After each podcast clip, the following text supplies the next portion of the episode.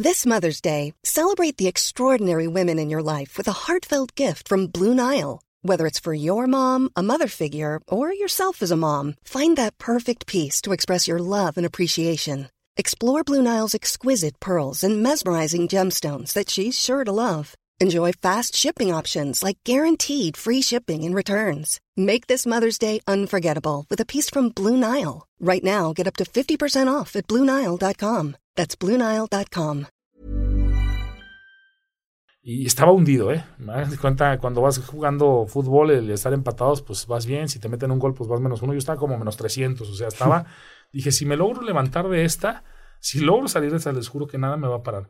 Nomás dame chance, Dios, oportunidad, vida, lo que sea, de salir de esta, ¿verdad? Dije, si logro salir de esta, nada más me va a parar, nada. Y, y la verdad es que las cosas se dieron y logré salir de esa, de esa situación difícil. Entonces cumplí lo que me había prometido. Dije, nada más me va a parar. Y empecé a hacer, hacer, hacer. Yo a veces termino de trabajar a las 4, 5, a veces amanece y yo sigo trabajando en la computadora. En la computadora, ¿qué hago? Fabrico mi vida, fabrico mis planes, escribo lo que quiero ganar, pongo cuántos millones quiero hacer este mes, pongo las personas a las que les quiero vender. Lo que ustedes escriban es tan sencillo y tan fácil de hacerlo. Se lleva a cabo. Ustedes pongan, escriban. La, el detalle es que nadie escribe y nadie hace nada. O sea, bueno, sí muchas hacen, Ajá. pero no, la, no, no mucha gente que está esperando a recibir. Pongan lo que quieran recibir. Es increíble la capacidad que tiene la vida de cumplirte las cosas. Ustedes anoten lo que quieran, pongan exactamente. Yo eso es lo que hago. No, es más, cuando me canso de fabricar dinero, digo, ya cuatro o cinco días no voy a hacer nada. Voy a. Hola, gracias por ser parte de Mentalistas. Disfruta escuchando donde quiera que estés, como nosotros disfrutamos estando en tus oídos. Nosotros somos Baruch. Hola, ¿qué la que hay? Mi nombre es Baruch. Estoy aquí para abrir mi corazón y compartir buena vibra e información de calidad. Con ustedes, León. Muy buenas tardes, muy buenos días, muy buenas noches. Mi nombre es León Rivas y vengo a dejar todo de mí. Te voy a enseñar a jugar a ganar. Y con ustedes, Charlie. Hola, hola, mi gente. Mi nombre es Charlie, te saludo con una enorme sonrisa y listo para compartirte aquello que me hace crecer y vivir al máximo. Jejejeras. Hola, hola, Geras quien te habla. Estoy aquí para crear. Te voy a compartir lo mejor de mí y lo daré todo por elevarnos juntos como sociedad. Estamos aquí para generar conciencia, darte medicina de la buena y seguir expandiendo nuestro poder mental. Bienvenidos, que comience el show. ¡Eso!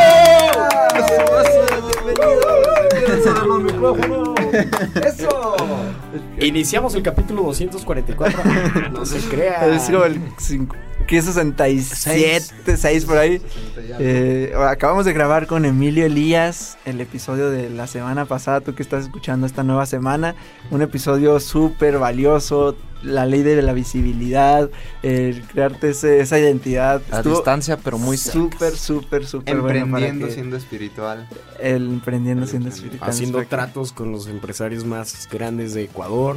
Conectado con tu ser. Conectado con tu ser. Está, está bueno. Para está que bueno. lo, lo escuches. Y hoy, y hoy seguimos con este tema de, de emprendimiento, de negocios. Hoy les traemos un, un invitado eh, de aquí de Aguascalientes, eh, que, que ahorita vamos a contar un poquito más cómo llegamos a esto.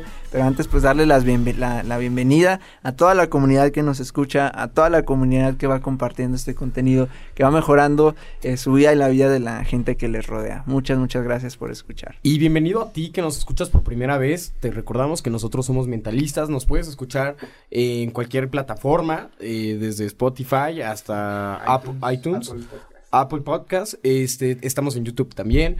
También nos puedes buscar en Instagram como arroba somos mentalistas e individualmente a cada quien como arroba Geras Murillo, arroba Baruch Reyes, arroba el Charlie Murillo y arroba soy León Rivas. Eh, si nunca has escuchado un podcast de nosotros, créeme que si alguien te lo pasó o te topaste con él, no es casualidad. Es porque tienes que escucharlo completito. Te va a encantar.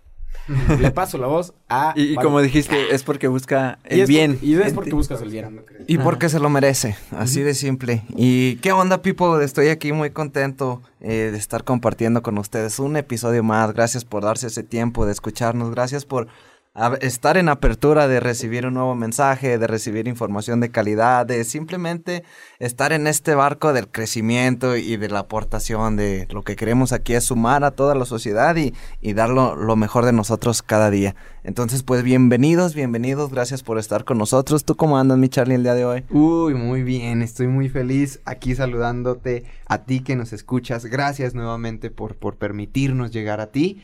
Eh, como dijo Lion, nada es casualidad. Estás aquí por algo, estamos aquí por algo.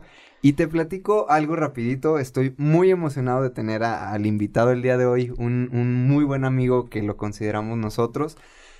Es una historia de esas que contamos aquí muy seguido. Y tú que nos escuchas vibrarás con ella seguramente. Una persona la conocimos gracias a, nuestra mamá, acá Geras y yo, somos hermanos. Llega esta persona, cliente de, de ella, de la estética. eh, de repente empezamos a, mi mamá, oye, pues que mis hijos leen libros y tú andas en este tema, ¿cómo está ese rollo? Nos acercamos a él, llegamos a él y desde ese día que, que, que lo conocimos, ahorita verán quién es, este, fue un, yo siento que desde ahí fue otro salto cuántico, fue otro, es, fue un antes y un después de ese día, se abrieron muchas puertas, el, nuestro proyecto como el niño de los burritos eh, despegó o tomó otro, otro alcance gracias a, a esto, gracias a las conexiones que nuestro invitado del día de hoy nos brindó, gracias a los conocimientos, gracias a todo el valor que nos dio en un café, en la charla de una noche de un café, eh, fue un, un, un mind blowing, así, cañón. Y, y- y yo considero que fue un antes y un después, entonces estoy muy agradecido de que hoy todo ese valor que tienes, y porque lo comentamos en, en, el- en episodios pasados con Cuitláhuac, Cuitláhuac Pérez, este, hay gente con, Con hay gente, hay gente que tiene un buen de valor que dar y no tiene redes sociales, pero tiene experiencia como no te imaginas. Pues hoy estoy muy feliz de que por fin el día se llegó y por fin nos estás acompañando acá, este, porque nos queda muy claro. Esta persona, este invitado del día de hoy, tiene mucho valor que darte. Así que abrirnos al conocimiento, abrirnos a, a conectar con, con esta persona y a simplemente sacar lo mejor. Sí, la verdad que hay que valorar un montón, un montón, porque se está dando el- también el espacio de estar aquí con nosotros, de dejar ahorita esos tres celulares a un lado para, para conectar ahorita La con gente YouTube nos está viendo. eh, para conectar aquí con nosotros contigo. Entonces eh, hay que valorar eso. Y, y bueno, lo primero que les decimos a los invitados es que se definan en tres palabras. Así, lo primerito que, Antes que de decir compartes cualquier aquí. cosa, solo tres, tres palabras que, que te definen. Eh, tres palabras. Yo creo que soy muy arrojado, o sea, muy aventado. Eh, soy muy tenaz y soy muy persistente. Ok, buenísimo.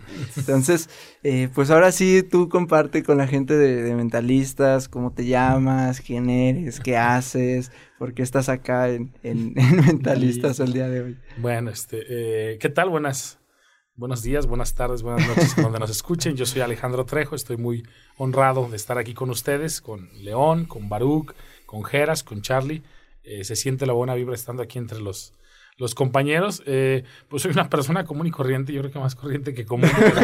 eh, la vida me ha enseñado algunas cosas que les quiero yo el día de hoy compartir. Este, como todo, ha tenido eh, días buenos, días malos. Este, soy una persona que trabajo mucho, soy una persona que yo creo que soy un workaholic o, o- o trabajo más de lo que una persona normal debiera de trabajar. Eh, eso trae sus recompensas, trae sus sacrificios, pero me considero una persona de bien. Siempre tratamos de contribuir con valor a la sociedad, a la gente, incluso a la que no te conoce. Si tú puedes impactar en algo, en esa gente que no te conoce, en el barrendero, en la persona que hace el aseo, ya haces un, pues un extra, ¿no? Eh, tratamos de contribuir a la sociedad, a formar una familia, educar buenos hijos, este, hacer las labores normales, dar empleo a la sociedad, crear empresas, este, desarrollar negocios o ideas que uno pueda tener y, y con eso se construye el mundo, ¿verdad? Esto multiplicado por millones de mentes este, pueden contribuir un, un planeta Tierra. Entonces, eh, es lo que hacemos todos los días, ¿verdad? A, grosso modo. ¿Cómo ves? Ok, como comentaba Charlie, eh, yo me acuerdo que mi mamá llegó al cuarto y, oye, hijo, ven, que no sé qué. Y pues como casi todos con nuestras mamás de, ay, ma, ahorita estoy aquí en el cuarto, ¿no? Pero es que ven, porque quiero presentarte a alguien. Y bueno, me voy y, y, y salgo a la estética y, y me encuentro a Alex así, muy trajeado, muy formal. Y hola, y, y yo así de, eh, porque compartió por los libros, ¿no? Entonces me acuerdo que el primer acercamiento con Tony Robbins que tuve fue contigo no lo, yo no lo conocía. Había visto solo un video en YouTube, pero no, no lo hacía. Y cuando tú me dijiste, mira, pues sigue, sigue a Tony Robbins, búscalo y no sé qué. Y, y yo me la tomé en serio y dije, a ver, lo, lo voy a buscar. Y, y, es uno de nuestros, de todos nosotros como mentalistas, de Toño nuestros mentores, ¿no? De, ahí, no, pues, sus libros, todo eso. Y seguramente este año es, ya tenemos la meta de ir a uno de sus eventos eh, allá en Estados Unidos.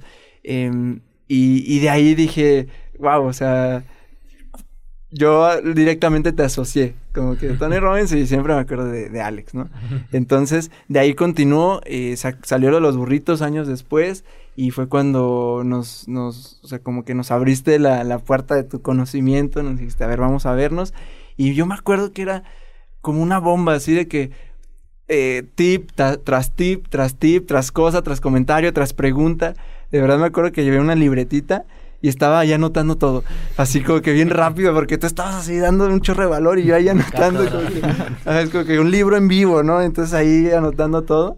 Eh, y, y, a partir de ahí, pues fue como que, wow, o sea, wow con todo lo que se tiene por compartir.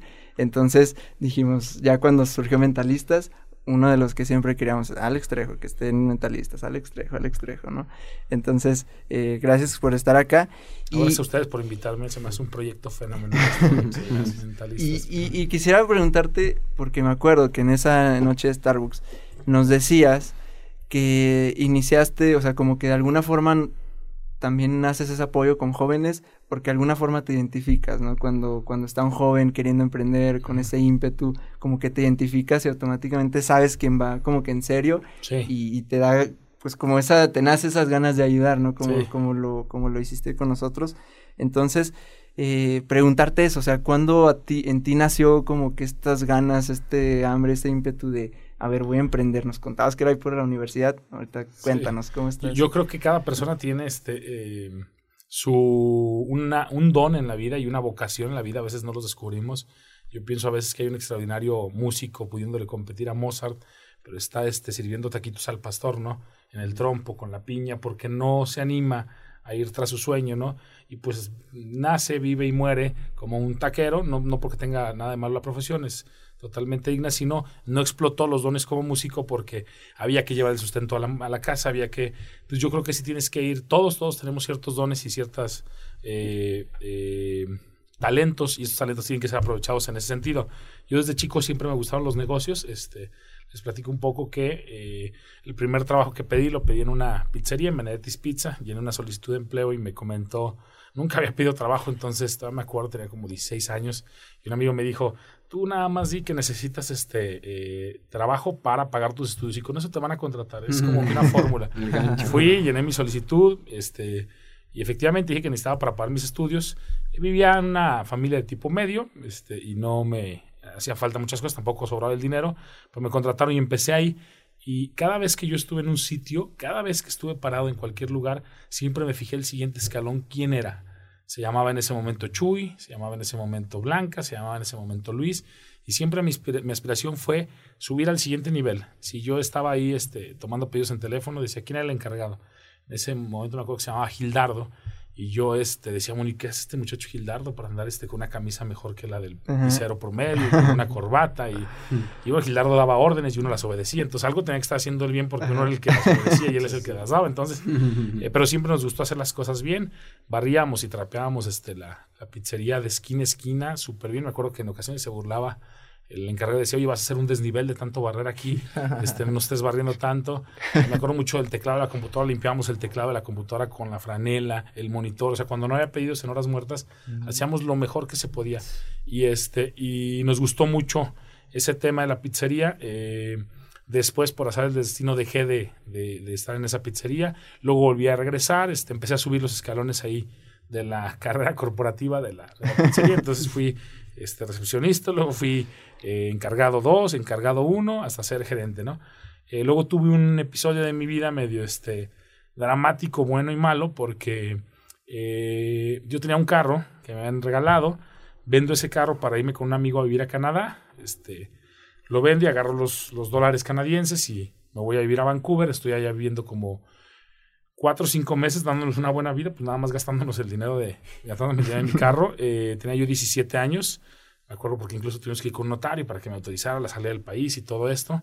Y luego regreso sin un peso aquí a Aguascalientes, sin nada, nada, nada, nada que mi familia estaba pasando por una situación muy difícil económicamente, este, seria, muy, muy difícil. Y entonces no me quedó de otra más que decir, bueno, ¿y ahora en qué empiezo a trabajar? Eh, en ese inter, un amigo americano me invita a Estados Unidos, me vuelvo a ir a Estados Unidos, pero ahora a trabajar, este, ya no ir a Canadá. Cuando estuve en Canadá con los dólares, compramos un vuelo a Alemania, exactamente. y, en Alemania estuvimos en 17, 18 ciudades, visitamos varios países. Y ya cuando regresamos aquí en la realidad y vimos que no tenía yo dinero eh, y que quería yo ayudar a mi familia, tuve que este, pues ir a Estados Unidos y trabajar, pero en los trabajos más pesados y más difíciles que no, que la gente luego no puede imaginarse, ¿no? Empezamos en la construcción, trabajando como este, albañiles allá, pero los, los trabajos son realmente muy pesados. Son este, la camioneta toca el claxon a las 4 y media, 5 de la mañana, pasa por ti, te subes y te lleva a una ciudad cercana a trabajar. Hacíamos los Walmart, los CBS, este, poniendo como tipo de enjarre, se llama Stackout, allá es nieve seca con un enjarre. Y este, para las 7 de la mañana es porque tú ya llevabas 2, 3 horas avanzadas, este, y era muy, muy, muy pesado. O sea, a las nueve era un galletas y café, era el desayuno, pero eran siete minutos de desayuno contados, ¿eh? Y dices que se pase uno, que se le olvide ver el reloj. No, siete minutos y otra vez a trabajar, ¿no? Eh, temperaturas muy bajas, de muchos grados bajo cero, el, el, cemento se hacía duro, de tanto que este.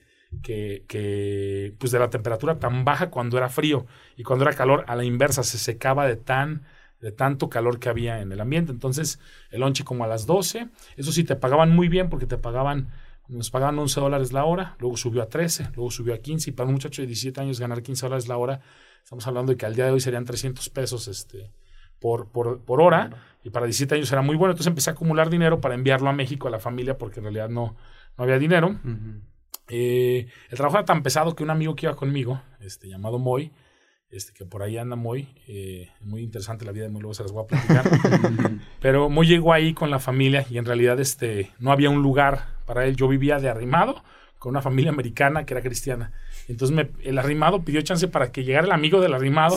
entonces me dijeron, pues bueno, si quieres, este, le dimos hospedaje al buen Moy. En el trabajo no había lugar, entonces este, Alan, que era el patrón, lo puso a recoger basura. Literalmente recogía basura con hollín y terminaba con la cara negra, negra. Se le puede hacer así y se le pintaban unas marcas aquí de lo negro. Eh, y empecé a trabajar ahí. Después de ahí, Moisés le hizo muy pesado ese trabajo. Dijo, conseguí un mejor trabajo, me dice Trejo por mi apellido. Me dice, este segundo trabajo es mucho mejor, deja tú eso de la construcción. La construcción era muy pesada, subirte a 40, 50 metros a un andamio, cargar botes de cemento llenos. Si un bote de agua, una cubeta de agua pesa, un bote lleno de cemento, lo agarras con una mano y te vas literalmente a un lado, lo tienes que agarrar de la otra para que se nivele el peso, pero no avanzas, o sea, muy, muy, es muy, muy pesado ese trabajo. Eh, te desgastas y te deshidratas mucho, o sea, son unas mega friegas, la verdad. Eh, después de ahí estuvimos en un trabajo donde dicen, yo ya conocí un señor, se llama Lupe, y es un mejor trabajo. Se trata de agarrar gallinas en una granja de gallinas para la marca Tyson y, Pilgrims. Este, hay que son, son eh, casetas de gallinas con 5000 gallinas. Lo único que tienes que echarlas es en una caja. No, si de la construcción era pesado, este era como 10 veces más pesado. mucho más pesado. Te agachabas, te tenías que agachar 1200 veces en tu jornada laboral. Agarrabas una con la mano derecha, otra con la izquierda, así, hasta levantar cinco con la derecha y cuatro con la izquierda, y las echabas a una caja. En promedio, una gallina debe andar pesando como 2, 3 kilos. Por 9 son como 30 kilos, 1200 veces y no te puedes parar porque atrás de ti viene la fila. O sea, es gente realmente entrenada para trabajo muy duro, gente que baja de la sierra de aquí, se van como indocumentados. No, mi amigo duró creo que 35 días y lloraba literalmente. Se te deforman un poco las manos porque este, no estás entrenado para ese tipo de trabajo. Pero el cuerpo es tan sabio que aprende a darle eh, músculo y forma cada cosa. Si cargas muchas pesas, desarrolla los conejos. Si cargas muchas gallinas, desarrolla los, los dedos y te los deforma. Y este, no, literalmente, sí, te los deja. Este. Había una teoría que decía que las metieras en cloro para que se te las ampollas se, se- te mejoran. Y me acuerdo, me acuerdo que mi amigo las metía y las sacaba, pero llorando, gritaba, echaba unos gritotes, porque se te hacen callos y llega un momento donde ya no puedes doblar más de esto. Esto es lo máximo que puedes doblar, no más. No, imposible hacer esto, ¿eh? Pues esto que estoy haciendo, imposible. Era pesadísimo. Solamente trabajaban cinco horas en las gallinas. Este, aprendes a ser muy inhumano, las pateas, les quitaban las cabezas, o sea, porque te vuelves, pues, como uno más, ¿no? Entonces, los extremos totales, ¿eh? O sea, Canadá, eh, París, eh, Europa, este, la construcción, los botes de cemento, el ser mandados por la gente este, de menos educación principios, pero al final de cuentas este, mucha camaradería en el tema de la construcción. Después las gallinas. Eh, mi amigo me dijo, no, ¿sabes qué? Ya, olvídate de ese trabajo, ya conseguí uno mejor. y fuimos a uno, este, que este, me dice, este es de mesero y, este, y la verdad es que el restaurante es un restaurante mexicoamericano, está muy padre y podemos ahí, es mesero, siempre andas limpio, te dan de comer. Estaba para casi lo mismo que las gallinas. Total que renunciamos a las gallinas. Este, pero esto nos permitió ir probando cada trabajo y conocer el nivel de desgaste de cada trabajo. Y en, la en las- en el tema de mesero del restaurante, pues puedes incluso conocer amigos, conocer amigas, practicabas el idioma, siempre andabas bien cambiado, planchado, limpio, nada que ver con los otros dos trabajos. Junté el dinero que era necesario, lo mandé este, a México. Durante cada, cada mes, durante un año, envié dinero, envié dinero, envié dinero. Hasta que, bueno, salimos de un tema que traen mis papás aquí en México, era construir una casa, salir, vender esa casa. Y en cuanto se vendiera esa casa, pues ya, como quien dice, el proyecto era terminar la casa.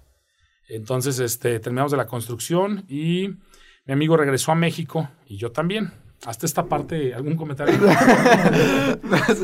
Oye, ¿y no estabas estudiando en esta, a, esa edad? Salí de la prepa, salí de la prepa estudiar la carrera de informática. Bueno, era el Cebetis 168, estudié eh, eh, la, la- técnico en computación y aparte la prepa. Entonces, en la, la graduación ya ni fui porque yo estaba más emocionado por el viaje a Canadá que por regresar. Entonces, este era como un año sabático, por decirte algo. Mm. Cuando dijiste todo esto, fue Todo es un año, sí. No, y Este- fíjate que conecté un buen porque yo el año. Ah, para- en estas fechas, justo hace un año, este. Me fui igual, así de loco a Canadá, pero yo sí me fui a trabajar a Vancouver. No, no manches. no. El trabajo de la construcción es lo. Sí, no, sí. está cabrón. Yo, yo trabajaba en el concreto, haciendo colados de concreto, sótanos. Bueno, no sótanos, eran estacionamientos. De todo. De todo. Pero a veces del concreto me llegaba, mido un 80 y me llegaba casi, casi que arriba de las rodillas y dar los pasos y andar entre las varillas y todo. No, sí, sí te entiendo. perfecto. Sí, sí, este. No lo volvería Es pesado. Cuando regresamos, hicimos el examen para entrar a la carrera de Derecho a la Universidad Autónoma. Eh, no quedamos, ni mi amigo ni yo. Entonces, este fue algo así como que medio. Esta, era- esta era la segunda ocasión que hacíamos el examen de Derecho. No quedamos, entonces dijimos, bueno, pues vamos a entrar a otra universidad donde no sea examen de admisión que puedas pagar. Y ya el tema fue de que el contraste fue muy obvio. En cuanto tú llegas a México, el nivel de exigencia o los trabajos aquí en algunos casos son muy, es muy leve. Es decir, eh, pues te, te ponen un módulo en un centro comercial, te dan una silla y te dicen, esta es la joyería y la plata y tú siéntate en este asiento y no te muevas durante ocho horas. Y eso es trabajar. Estar sentado ahí cuidando el módulo, ningún tipo de desarrollo, ningún tipo de nada. O sea, para mí pude comparar los trabajos y, y la realidad es que sí, son mucho, mucho más pesados allá, son mucho mejor remunerados, pero yo cuando regresé realmente dije, no, pues si ya trabajé en eso, pues cualquier cosa que vea en México se me va a hacer súper light y súper leve. Entonces, regresé aquí, volví a entrar a la empresa de las pizzas. Esta vez me contrataron directo como encargado, como gerente 2, porque el gerente 1 como que no me quiso ahí Empecé a destacar mucho, mucho ahí hasta que me hicieron como gerente regional de esa zona. Supervisamos los Benetis Pizza de Aguascalientes, de San Juan de los Lagos, de aquí. Una etapa muy padre de la vida porque yo tenía 18 años. Eh, entré a un multinivel y en este multinivel que hacía a tiempo parcial, en lo que estaba yo en las pizzas, en este multinivel lo único que me enseñaron, lo único que me enseñaron fue este, a leer. Eh, me enseñaron un autor, ese autor hasta el día de hoy este, lo leo mucho, me encanta ese autor. Y entré a la universidad a la carrera de Derecho. Eh, ya habíamos vivido mucho, pues, Europa, Estados Unidos, todo. y eh, como en el segundo año de la universidad, está bien malo esto que les voy a decir, pero dejé de escuchar a los maestros de clases. Lo único que hacía es que leía y la parte obligada es que me sentaba en el salón de clase y tenía que estar cinco horas sentado porque pues tenía que asistir, pero en lugar de poner atención a la clase, me devoraba libros, libros de todos los autores que ustedes puedan este, imaginarse. Entonces ese fue un cambio dramático en mi vida porque me afectó de manera positiva durante muchos años seguido de manera obligatoria. No había forma de perderte la aprendizajera. Llegaba a las 5 de la tarde a la clase y salía a las 4 de la tarde y salía a las 9 de la noche y era libro tras libro, tras libro, tras libro. Entonces realmente ahí empecé a avanzar mucho. Me acuerdo que terminaba emocionado un libro y decía, hijo, déjame, le digo al compañero de al lado, es que estoy leyendo un autor que tienes que ver cómo entrenan a las pulgas. ¿Cómo es eso, Alejandro? Mira, estoy leyendo que las pulgas las metes en un bote y tapas este, el bote con una tapadera y la pulga va a intentar salir y pega, y va a intentar salir y vuelve a pegar, y va a intentar salir y vuelve a pegar, y después tú quitas la tapa y la pulga ya ni siquiera intenta salir porque se ha programado de manera que va a estar ahí la tapa y está limitada. Y Luis me decía, ah, está bien. este, entonces, realmente para mí eran, eran, yo estaba evolucionando, estaba tratando de cambiar porque me parecían asombrosos la forma como entrenaban a los elefantes este, eh, chicos en el circo, no sé si lo han escuchado los amarran, le amarran su pata a un, este, a un árbol, a algo que está fijo y el elefantito pues trata de jalar si no puede hasta que le empieza a calar la soga y después eh, eh, decide eh, ya no hacerlo y decide abandonar la tarea de, de, jalar porque le duele tanto su pata que después cuando es adulto basta con atarlo a un taburetito o a un pequeño banquito aunque es un elefantote y pesa dos toneladas y ese taburetito lo podría mandar volante, está condicionado con su mente a que, como en su niñez pasó algunas cosas, piensa que, este, que, nunca se va a poder mover. Entonces, todo ese tipo de cosas las aprendí cuando yo tenía 19 y 20 años y me empecé a desarrollar. Me gustó tanto la lectura que ya no la quería dejar. Me llegaron a quitar muchas veces los libros, llegaba la maestra y me lo arrebataba. ¿Qué estás leyendo? Y, me exhibía ahí frente al salón, ¿verdad? Les puedo decir que tan, tan mal salí de la universidad, digo, porque acabé mi, acabé mi carrera de Derecho, soy este abogado de titulado, más tengo a mis, a mis, a mis amigos abogados, que son los que me sacan de los líos cuando en algún momento hay, que en algún momento reprobé dos o tres materias, una materia, una materia, dejé un semestre sin ir, después dije, no, tengo que ir, ya estaba metido en el negocio del café y dije, tengo que ir, porque tengo que terminar lo que inicié, no puedo dejar las cosas inconclusas, tengo que ir a, pues a cerrar el tema de mi carrera. Llego yo a control escolar y me dice, buenas tardes, siéntese, este, qué bien, no, pues sabe que dejé una carrera inconclusa. Ah, sí, una materia inconclusa. ¿Y cómo, cuál es su materia que reprobó usted? Y le digo, es este, física. me dice la señorita, ¿física? Y le digo, sí, es física. No sé, el último año de física, el tercer año de, no, en quinto año de universidad física. Dijo, pero pues no, usted está en derecho, o sea, Derecho nada que ver con, con, física. Pues, ¿cómo se llama usted? Digo, Alejandro Trejo, va, busca el expediente, saca mi expediente, lo abre y me dice, ¿sabe lo que usted reprobó? Y le digo, ¿qué? Usted reprobó fiscal. Estaba tan perdido que yo decía, empieza con F y con I. Fi, fiscal. fiscal. No, o sea, derecho fiscal. Total que este, eh, ahí empecé a poner una cafetería, estudiaba la carrera a la par y tenía la cafetería y fue el comienzo, yo podría hasta ahí determinar un poco la pregunta que me hacía Geras, ese fue el comienzo del emprendimiento. El cambio estaba hecho, estaba provocado por la lectura y el chip había cambiado y empezaba yo a... Eh, en ese inter que le estoy platicando, dejo de trabajar en la pizzería, se vende la casa y mis papás en agradecimiento me dijeron, oye, pues se vendió la casa que estamos tratando de construir, te vamos a devolver lo que tú nos estuviste mandando durante un año y me dan ahí una cantidad de dinero importante para mi edad y con eso compro una primera franquicia de café que se llama Finca Santa Veracruz. Actualmente hay varias aquí en Aguascalientes, yo fui la licencia 2 de aquí eh, y la puse con el dinero que me viene me compré un carro del año, muy bonito, grandote, me acuerdo que era un Intrepid de la Chrysler, un carro grande, bonito, y ya, hasta ahí me sentía este, que estaba avanzando. Y bueno, ahí empieza la carrera como emprendedor cuando salgo de la universidad, a la par estudiando y con la cafetería este, ya puesta en marchajeras, Charlie León. Oye, ¿y cómo surgió la, la idea de la, de la cafetería? Que dijiste, ah, quiero poner un negocio, y ya me cansé de trabajar en la pizza, lo de la carrera como que no, Tienes toda la razón. No debo de este. Tal vez no debo de este. contestar esto porque luego mi esposa se puede llegar a enojar. Pero al final de cuentas, lo que pasa antes de, pues es antes de el matrimonio. Yo tenía una novia y esta novia tenía cafeterías. Entonces, mm. este. Eh, tenía cafeterías y bueno, la realidad es que. Eh, el negocio del café se me hacía interesante. Yo había leído muchos artículos acerca del, negocio del café. Se decía que el café es el, el negocio, el segundo negocio más rentable después del alcohol puedes ganar 500, 600, 700, hasta 800% en bebidas de café y realmente es extraordinario negocio. Es un negocio de, tú montas tu cafetería de acuerdo a tu presupuesto y tú no puedes montar tu gimnasio o tu farmacia o tu, o tu, o tu mueblería de acuerdo a tu presupuesto. Casi siempre esos negocios te piden un presupuesto. En la cafetería no, tú puedes poner una máquina de café, es más, sin mesas, una barra y para llevar y empezar a vender café. Entonces, por eso la, la, puse, quise irme con las franquicias, había empezado a estudiar franquicias alguna vez Steve Jobs dijo que eh, aprendan a conectar los puntos. De inicio no, no- no van a saber de inicio cómo es, pero cuando ustedes miran en retrospectiva los puntos se empiezan a conectar. En ese momento, eh, por ejemplo, cuando Steve Jobs se salía de, sus clases, de sus clases y entraba a las clases de tipografía y de cómo hacer la Comic Sans y de hacer el tipo de letra cursiva y todo eso, él no sabía, no entendía todavía que lo que estaba haciendo era aprender para cuando hiciera el ordenador de Mac o de la primera Apple, empezar a poner los tipos de letra que serían algo revolucionario en el mundo de la informática. Pero él al principio él se sentaba en las clases y veía los tipos de letra que había. Yo en ese momento, cuando compraba las franquicias, iba a las ferias de franquicias y compré la primera franquicia de, de café, yo no sabía que años después, ahora en 2020, este, esto fue en el año 2000, exactamente 20 años después, eh, cobraría cierta forma. Hoy por hoy, ahorita este, estamos comprando muchas franquicias este, para operar de distintos índoles, restaurantes, este, eh, raspados, heladerías, de construcción, de bienes raíces, de café. Entonces, este, pero ahí estaba sembrando la semilla de lo que sería en un futuro el expertise. Entonces, yo pienso que nunca eh, denosten o nunca vean pequeño algún aprendizaje que en ese momento se presenta. Cualquier cosa que se les atraviese por su vida, agárrenlo lo más que puedan y púlanlo y hagan el mejor, el mejor trabajo que puedan con eso, porque uno nunca sabe cuándo te rebota. En más de una, de una ocasión he hecho una construcción de veras con la mano, o sea que tú dices, la hice con toda la mano, eh, al grado de decir, este muro está mal hecho, vamos a volverlo a hacer, ¿por qué tiene que estar mal hecho? Vamos a volverlo a hacer. Y la vida ha dado tantas vueltas que por azares del destino, al final de cuentas termino como dueño de la propiedad. Porque me la venden, porque la señora se va y dices, wow, ese muro que cambié doble lo estaba cambiando para mí mismo.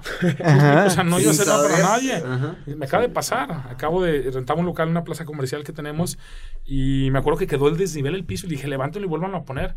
Y el cristal a la hora de la unión se veía feo. Y le dije al de cristal, bueno, ese local de, se llamaba Jorge, el locatario, pero no importa, paga los 20 mil pesos, haz la fachada de vidrio bien, pero que Jorge se quede con un local decente. Bueno, hoy por hoy el local de Jorge es de nosotros. Entonces todo lo que hice del piso y de lo de cristal volvió a... a Oye. ¿y sabías que... Oye, es que hay una teoría cuántica que realmente tú ya sabías que eso iba a pasar. Y por Puede eso, ser que sí. porque tú vives en tu pasado. O sea, tu yo cuántico ya vivió eso. Entonces dijo, no, le tengo que avisar al Alex del pasado que diga que no lo haga porque va a ser de él en el futuro. Sí, eh, puede ser que sí, sí es cierto. Y mi bien recomendación sería, háganlo todos los días lo mejor que puedan, todos los días. Porque también, ¿qué pasaría si ese muro lo hubiera dejado chueco y feo? Y al final de cuentas me hubiera quedado yo con una propiedad con muro chueco y feo. Entonces, eh, yo pienso que sí vale mucho la pena. O cuando venden un carro, que lo vendan bien. O sea, nunca hay que hacer trampa porque la vida se te regresa rápidamente. Y cuando haces las cosas bien, es increíble, ¿eh? es increíble, pero cuando haces las cosas bien, este, eh, la, o sea, te- la vida te paga bien. Entonces, ahí en lo del café empecé, tenía 18, 19 años, por la novia que tenía, me, me metí a lo de las cafeterías. Ya había tenido una cadena de pizzerías en ese inter entre la universidad y la cafetería. Armé con cinco socios una cadena que se llamaba Muecas Pizza. Hicimos cuatro sucursales de pizza, porque en ese momento se suponía que era lo que más sabía. Sin embargo, fue un fracaso total. Yo era el más chico de ahí. Terminé pagando la mayoría de las deudas yo, me endosaron la renta del local. No, no, no, pagué la luz, lo que se debía de agua. Debía como 30 mil pesos en ese momento y era como deber como 30 millones el día de hoy. O sea, era mucho, mucho dinero para mí.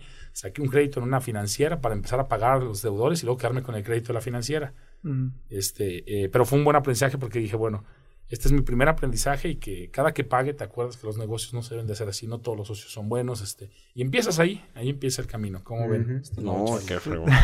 Oye, y a mí me, bueno, resaltar esta parte de la lectura, porque, o sea, eso fue como que lo que a ti te empezó a, a- a Sí. expandir la mente, y aun cuando lo estabas así en la universidad y pues eras como que un raro haciendo todo Sí, sí, eso, sí, ¿no? sí. O sea, y, eh, y es lo que ya nos ha compartido León también, de que, pues si algo, la verdad, si algo deja el multinivel, pues es el te- tema de la preparación, ¿no? Sí, claro, la, la capacitación. de, de estar preparándose. Entonces, eh, ¿cuáles, digo, cuáles son tus autores que empezaste a leer? Que, que dices, a ver, si tú no has leído, chavo, que nos estás escuchando, Ajá. yo empecé con esto y la neta me, me transformó.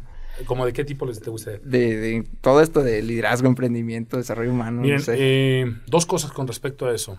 Robert Kiyosaki dice, y aparte hay muchos autores que dicen, comienza temprano. O sea, comienza temprano se refiere a que en tu etapa de tu vida tienes que empezar eh, temprano. Tienes que empezar lo más, este... eh, eh, si empiezas en tus 20, de tus 20 a tus 30 puedes fracasar todo lo que quieras. Pero, o, dice Robert Kiyosaki al revés, fracasa tus primeros tres negocios, quiebralos antes de los 30, ¿sí? Después de los 30, eh, es muy difícil levantarte. Sí, después de los 40 ya no. Entonces fracasa todo lo que quieras, emprende todo lo que puedas, haz todo lo que quieras de los 20 a los 30. Y para mí fue una virtud haber empezado tan, tan antes porque llevaba cierta ventaja. Yo puedo decirles que hoy en día no leo lo que me gustaría leer, pero no leo, es más, he pensado en inscribirme en una carrera para no ir a estudiar, sino sentarme a leer otra vez y aplicar la misma tiempo.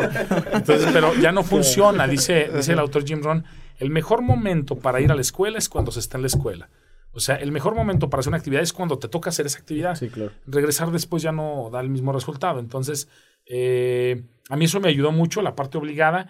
Y un autor bueno te lleva a uno, a otro autor bueno. Hay lecturas de 8 y hay lecturas de 9 y hay lecturas de 10. Mi recomendación sería que lean puros autores de 10. ¿Para qué estar leyendo autores de 6 si existen los de 10? Y no es diferencia el costo. Si el autor de 10 costara 17 mil dólares el libro, puta, pues leo los de 6, ¿verdad? Pues porque es lo que me alcanza. Pero no hay diferencia. O sea, un, un libro de 10 te cuesta 180 pesos. Sí. Pero no son los 180 pesos de lo que te cuesta, es lo que te cuesta si no lees el libro en años de desgracia, en años de infelicidad, en años de malas relaciones, porque lo que nos hace daño es lo que ignoramos, no lo que conocemos. Lo que nos afecta es todo lo que ignoramos, lo que no sabemos es lo que te hace daño.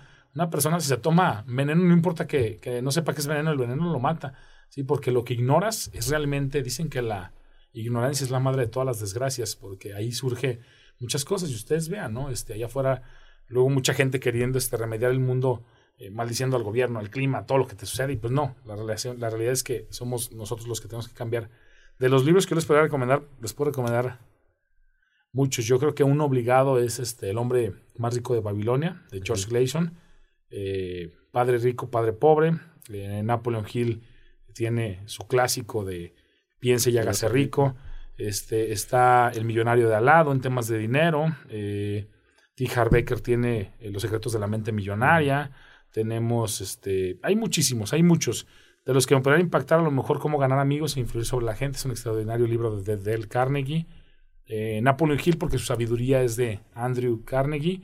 Eh, ¿Qué más? ¿Qué más? Pues hay muchos clásicos. Toda la línea de Padre Rico, Padre Pobre. Toda la línea de... No sé alguna vez han leído, pero lean a, a Alexander... eh, bueno, más bien se llama Graham, que es el Ajá. mentor de Warren Buffett. Graham es el mentor de Warren Buffett y tiene muy buenos libros. Entonces hay, hay muy buenos este, títulos, pero uno te lleva a otro. Ujú. Uno te lleva a otro. Y realmente, este, yo les podría decir que si es en temas de dinero, ese de, de El hombre más rico de Babilonia puede ser muy bueno. Si es en tema de desarrollo personal, El poder sin límites de Tony Robbins en- en- en- engloba cerca de 8 o 9 libros en ese. Después tiene otros, Levantando tu, Despertando el gigante interior, también de Tony Robbins es bueno. Eh, El juego del dinero y cómo ganarlo. Sí, sí, sí. Realmente el conocimiento es uno y nosotros lo vamos aprendiendo dependiendo en el año en el que hayamos nacido. Ahorita nos toca decir esos nombres porque son de la época entre 1900 y 2000. Si estuviéramos, este, hubiéramos nacido en 1400, nos estaría tocando leer al Siddhartha Gautama y, o sea, no sé, no sé si me explico, a Ajá. los de 1400 y 1500. El conocimiento es uno solo, es presentado en la era en la que estamos por los autores que nacieron contemporáneos a nuestras edades. Pero el conocimiento es uno solo. Lo que pasa es que nosotros decimos, este autor es, no manches, realmente lo único que él hace es expresarnos lo que él aprendió 30 años antes con otro autor. Y ese autor que le enseñó lo aprendió 30 años antes, si me explico, dicen que los fundamentos son unos y son unos cuantos y son pocos y no hay nuevos fundamentos. O sea, no hay nuevos, son unos solos. Es como, dice Jim Rohn, desconfíe de aquel que le diga estamos fabricando antigüedades. Las antigüedades no se fabrican, son unas y, y ya existen, ¿verdad? Es, es como querer, luego sí hay ciertos autores en donde quieren eh, como inventar el lo negro, y, pero el conocimiento es uno poco, por eso es que vayan con los mejores y esos mejores les van a dar el conocimiento. Entre más comprensión tengamos de la vida, más fácil resulta vivir. ¿Por qué no te desesperas tanto y por qué no dices, ay, esta persona? No, la vida es así. Oh, es que el mentiroso no debería de mentir. Por supuesto que debería de mentir, por eso le llamamos mentiroso. Los mentirosos son supuestos a mentir, ¿verdad? Dice alguien que se te cruzó eh, en medio de tu coche en la autopista y se te cierra y, y sacas el puño y tú también sacas el puño y dice, no, no, no, no, no, usted cálmese. Se le conoce como cruzadores en la autopista, se, se le conoce como la gente que se te cierra. o sea, y esos existen, ¿eh? El otro día yo aquí en Avenida Universidad y pasa una señora y se le pone a la otra a las 8 de la mañana y le hace mil señas y le dice, señora, o sea, imagínense cómo está empezando su día. Pero es totalmente este, normal. La, la lectura es, es este, muy buena. ¿eh? Sí, y, ¿no? y fíjate que eso me lo había comentado alguien. me dijo, no, güey, pues es que ya todo está escrito. Ya no tienes que andar buscando el hilo negro ni nada. Ya todo está escrito. Él, él lee la Biblia. Me dijo, Proverbios está en el Antiguo Testamento de la Biblia. Sí, que claro. lo escribió el rey Salomón. Es, para más o menos ponerlos en contexto, fue como una visión, ¿no? Lo que él tuvo, se le presentaba en sueños y le llegaban mensajes. Y tú empiezas a leer Proverbios y dices, güey, es cómo vivir bien. Punto. Si quieres ser buen hijo, lee proverbios. Si quieres ser buen padre, lee proverbios. Si quieres ser buen empresario, lee proverbios. O sea, te da así y es, son de la Biblia. Bueno, han visto las hojas de la Biblia, pero han de ser menos de 20 hojas, ¿no? Y, y lo lees y, y te da tanto sentido. Y cuando sabes que eso se escribió hace más de 2000 años, dices, es lo mismo, es exactamente lo mismo, exactamente lo mismo. A mí, yo, yo creo que si a mí me pidieran que sugiriera algo para los negocios, lee proverbios de la Biblia. Punto. Sí, dicen que la Biblia equivale a 66 libros, el haber leído Sí. la Biblia. O sea, de distintas índoles y, y cosas de, de tono. Hay un capítulo de, de- ¿Ibas a comentar algo? No, no, no. Hay un capítulo de, de Jim Rohn te platica en un momento cuáles son sus 20 libros favoritos y empieza con la Biblia, diciendo, para mí la Biblia. Y luego recomienda otros que en su generación fueron buenos, ¿va? Pero Sí, así es. claro. Sí, está bien padre. Yo tengo una duda. Eh, Pocas veces tengo como esta oportunidad. Eh, cuando cuentas tu historia, me empecé a hacer un buen de clics porque tenemos como cosas que yo he hecho que, que bueno, que ya hiciste y que yo hice, como lo de abrir negocios y fracasar y así cerrar y luego una de la- eh, continuidad.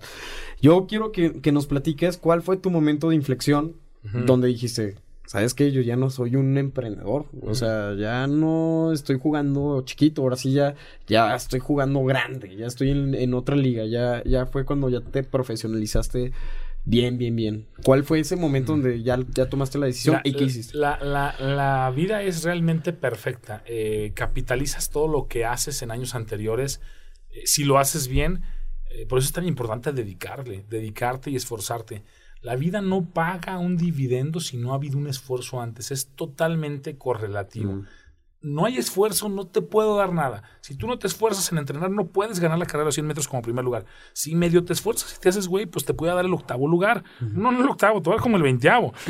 y si te esfuerzas y lo haces bien, pero te esfuerzas cada día normal, a lo mejor te doy el décimo. Pero si te mega esfuerzas, si te disciplinas en tu alimentación, en las horas de dormir, en todo, te voy a dar el segundo, el primero. Y si aparte de eso te mentalizas y tienes fe, el, un número uno está ganado. Entonces, eh, a veces el, el tema consiste en que esperamos cosas demasiado buenas y no pagamos ningún precio. ¿Dónde hay esfuerzo? Si no hay esfuerzo, o sea, que, que te diga la persona que es una recompensa, ¿en qué momento haces esfuerzo? No, pues me levanté a las 9 de la mañana, pues vi la tele un rato, fui a visitar a un amigo y, y, ¿y el esfuerzo? ¿Dónde está el esfuerzo? Pues es que eso es esfuerzo. No, no, no, o sea, te tienes que dar cuenta. Si te esfuerzas todos los días, todos los días hay, hay grandes recompensas. Este, ¿Por qué les digo esto? Porque realmente donde yo aprendí a hacer negocios era en el tema del café. Eh, en el café aprendí a hacer los negocios, te vuelves hasta psicólogo. Aprendes a los clientes, les vendes este por dos pesos más este un sabor extra, por otros dos pesos más el tamaño mediano al grande y por 20 pesos más una rebanada de pastel de chocolate. Y los negocios son así. Hoy en día, por dos millones más, pues les vendo un proyecto más grande y por otros dos millones más les vendo la alberca y a lo mejor un roof garden y cochera con elevador subterráneo para 10 autos o por 2 millones más o por 20 millones más la participación en un desarrollo habitacional. O sea, es exactamente lo mismo. Lo único que cambia son los números. La metodología es la misma. La misma. Hoy en día a una persona este, que está escogiendo una casa le puedes vender por 100 mil pesos más este, un detalle de una cava para que enfríe sus vinos. O sea, es exacta. Y yo donde aprendí fue en el café. Eh, no me fue bien, estuve 10 años en el café. Digo, no me fue bien porque en realidad yo trabajaba y trabajaba y trabajaba de 2002 a 2012 hice lo del café viví las cosas más extremas que se puedan imaginar. ¿Cuántos este, años tenías? Tenía, empecé a los 18 con el primer negocio del café 19, empecé a los 19 y terminé a los 29 más 2, 31. Eh, abrí varias cafeterías, creía yo que entre más abría, más exitoso me volvía y tenía yo mucho caos con una cafetería y entre más abría, pues mi caos se multiplicaba, ¿verdad? Los empleados te robaban, este, era todo un tema. Con una la tenías perfectamente bien vigilada, dos las tenías bien vigiladas. Pero tres, cuatro, cinco, seis, cuando no tienes sistemas, este, pero todo eso es aprendizaje, porque cuando no te rindes y cuando no este, eh, decaes y cuando no renuncias, todo es aprendizaje, todo es aprendizaje. Y tienes todo que, capi- que capitalizarlo positivamente, que en la charla pasada les comentaba yo la calidad de las preguntas que te haces. Si te haces preguntas malas, si yo les, yo les decía en un mal ejemplo, ¿cómo podríamos hacernos una pregunta negativa? Bueno, ¿por qué este día martes es tan terrible el día de hoy? ¿Por qué está tan mal este día martes 25 de febrero? De febrero? ¿Por qué está tan de la patada? Y vamos a encontrar las respuestas, ¿eh? No, pues es que el tráfico, no, pues es que el gobernador, no, pues es que la niña Fátima, no, pues es que van a encontrar todas las respuestas de por qué este día es fatal. Y, es más, llegas a encontrarlas, luego a convencértelas y luego a divulgarlas y luego a ser un creador, un creador, un fiel creador de esas respuestas. De la misma manera, si te preguntas por qué hoy martes 25 de febrero es un día tan extraordinario, eh, yo, yo digo, ¿por qué es tan extraordinario este día? Bueno, pues porque hoy eh, está ahí más cerca de cerrar un trato que se cierra el 10 de marzo, que es un trato de multimillonario, o sea, un trato muy bueno.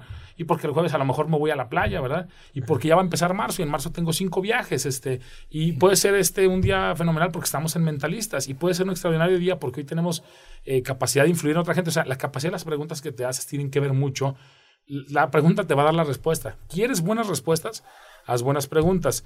Entonces, eh, me decía León, ¿cuál fue el punto de inflexión? Yo trabajé esos 12 años, no vi mucho progreso. La verdad es que cuando hacemos el corte mensual, a veces quedaban 4 o 5 mil pesos de utilidad en la cafetería, pero llegaba un recibo de luz alto y erosionaba esos 5 mil pesos. Llegaba algo alto, había que cambiar la licuadora que se amolaba, esos 4 o 5 mil pesos se iban. Entonces, no avanzaba. Yo veía que no avanzaba, no avanzaba, me estaba haciendo grande, grande, no avanzaba. Creo que me hacía una pregunta bien boba, es que la vida es increíble. When you're ready to pop the question, the last thing you want to do is second guess the ring.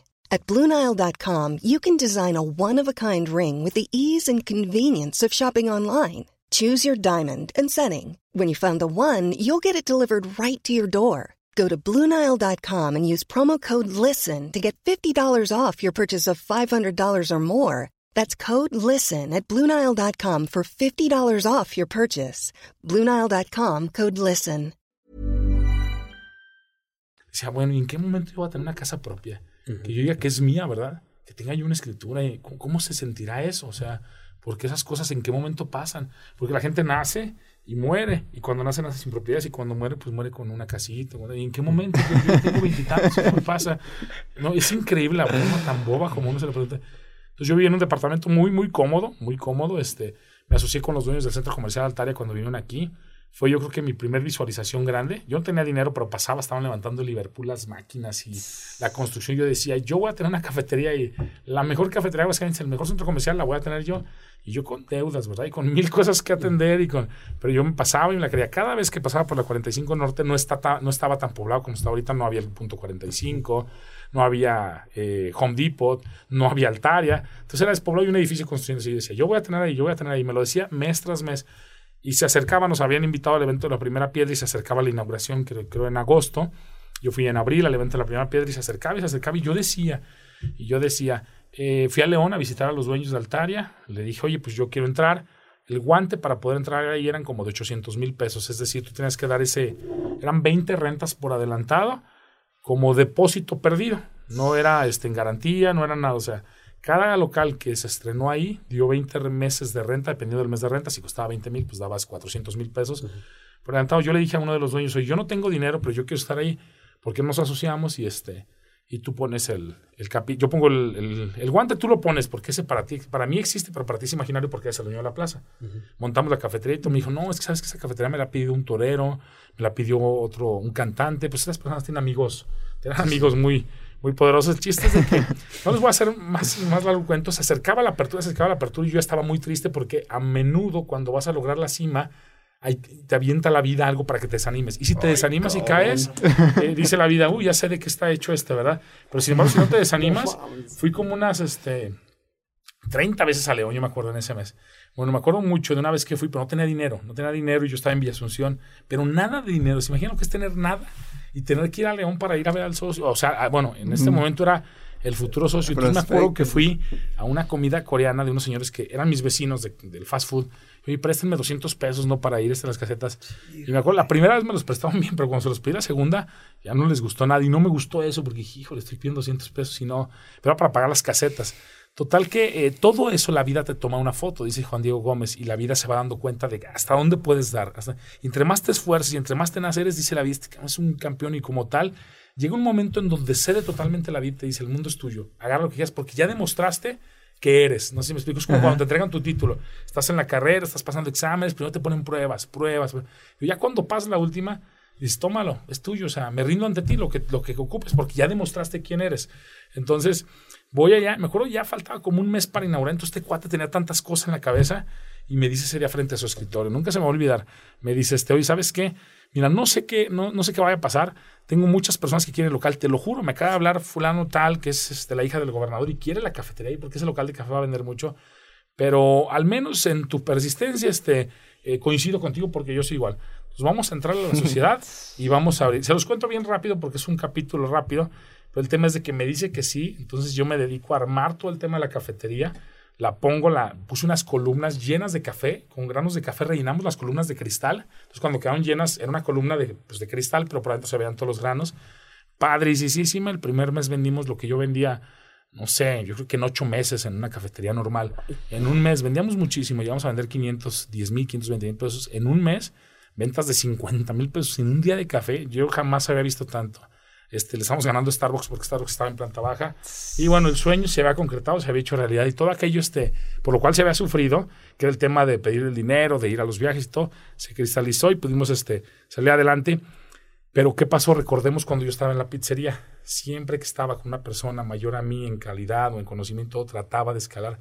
Esa asociación me dio la, oportunidad de yo conocer gente que tenía centros comerciales y yo saber cómo esa gente pensaba y cómo se desarrollaba. Y esa gente hacía una llamada y decía, háblale a Sears, dile que tenemos que cerrarlos. Y habla con Sara y sus ocho tiendas que se vengan aquí.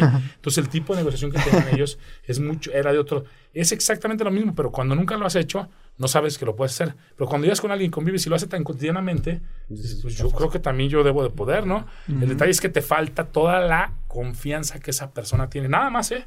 No te hace falta nada más que la confianza, que lo es todo a veces. Pero esa pequeña asociación, dije, ah, ok, y entonces entendí. Entonces me invitaba, vente, vamos a ver la cimentación. Están haciendo un hotel aquí que se va a llamar el Marriott. Y me llevaba a ver la cimentación, ¿eh? Unos cimientos impresionantes que yo veía. Y decía, wow, este, pues imagínate, era este, este que era mi socio, eh, una persona pues de mucho, se casó con una hija de los dueños del Banco del Bajío.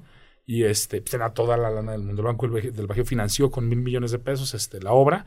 Y bueno, eh, al final de cuentas fue una asociación importante. No trascendió tanto porque los intereses después eran diferentes. Al final me compró la, la, participación, se quedó con la cafetería, me dio un dinero. Esa fue una parte muy difícil también de cerrar, muy difícil.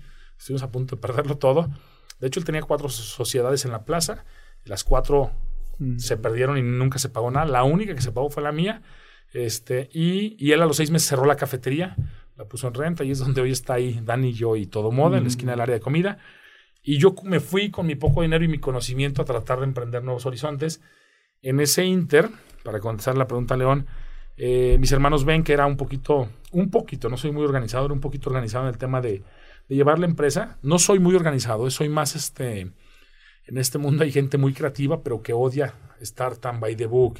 Así a mí no me gusta llenar, el otro escuchaba una capacitación en México, a mí no me gusta llenar el vale, yo agarro el dinero y me voy, ya lleno usted el vale de lo que... O sea, cosas tan, tan by the book, yo no soy tanto así, soy más creativo. Este, pero bueno, dentro de, los hermanos era el más. Entonces me dice mi, mi hermana, yo te voy a pagar, pero ayúdanos en esto de la construcción. Nosotros estamos construyendo algo, haznos los contratos, organízanos porque tenemos un relajo y te voy a pagar este, algo mensual. Entonces yo llego, veo, quitamos todas las líneas de teléfono porque tenía muchas líneas de Nextel en ese momento y que estaban mucho al mes. Les hice contratos porque la gente les dejaba de pagar las casas, se iba a vivir en las casas y ya no les pagaba. Ellos no tenían ni contratos, nada, era un desorden. Y entonces empecé a ver, ahí tuve una visión y me di cuenta que el negocio de la construcción era muy bueno. Eh, en mi infancia mis papás construían casas tanto que la que se quedó inconclusa fue cuando me fui a Estados Unidos para traer el dinero y entonces, entonces este, eh, me di cuenta que en la construcción se ganaba el dinero completo. O sea, que tuvieras una utilidad de 5 pesos o de 10 pesos, pero la veías completa. O veías los 30 mil, pero los veías juntos, cosa que en el café era imposible. Tú veías el, el corte de mes del café y decías, en el mes vendiste 300 mil pesos. ¿Y a qué horas? O sea, nunca los vi. Vi 2.000 en un día y se gastaron esos mismos 1.800 en compras. Al día siguiente gané 3.000 y gasté 2.800 en compras. Gané 5.000 y gasté 4.800 en compras. Tú nunca veías, y acá los veías juntos. Y a menudo, a menudo el que trae la idea es una persona que a veces no le explota. A menudo pasa. Y el que le explota es alguien que iba pasando por ahí, que se da cuenta de la magnitud de la cosa y dice, oye, esto está fenomenal. Así me pasó a mí. Me empecé a involucrar un poco eh, les ayudé a conseguir unos créditos con unas empresas importantes y les dije, de esto que les van a prestar nada más de un millón. Yo con ese millón este, puedo, puedo hacer patrimonio, ayúdenme. Este, como que ahí hubo cierta fricción, al final de cuentas terminamos ellos por seguir en su empresa y yo por constituir la mía propia de construcción. Y en ese momento empecé a jugar un poquito más grande. Yo creía que sabía, pero la verdad es que no sabía nada. Porque entre más alto subes, más fuerte es el porrazo, más listo te tienes que poner, más, más astuta es la gente con la que te topas. Es gente mucho más hábil. Eh, que cuando tú vas, estos cuates ya fueron, vinieron y tú estás pensando que vas y aparte vas en lugar equivocado, vas en sentido incorrecto. Los cuates son muy hábiles. Entre más alto juegas, este, te das cuenta pues que no sabes nada. Y, pero también me puse listo. Este, me acuerdo de una vez una señora que, fuimos a mostrar una casa, me acompañaba mi hermana, nos fuimos al carro y le marca a la señora a mi hermana. Es una señora que vendía inmuebles y le dice, Leslie, no me tienes en altavoz, ¿verdad? Y mi hermana, claro que me tenía en altavoz.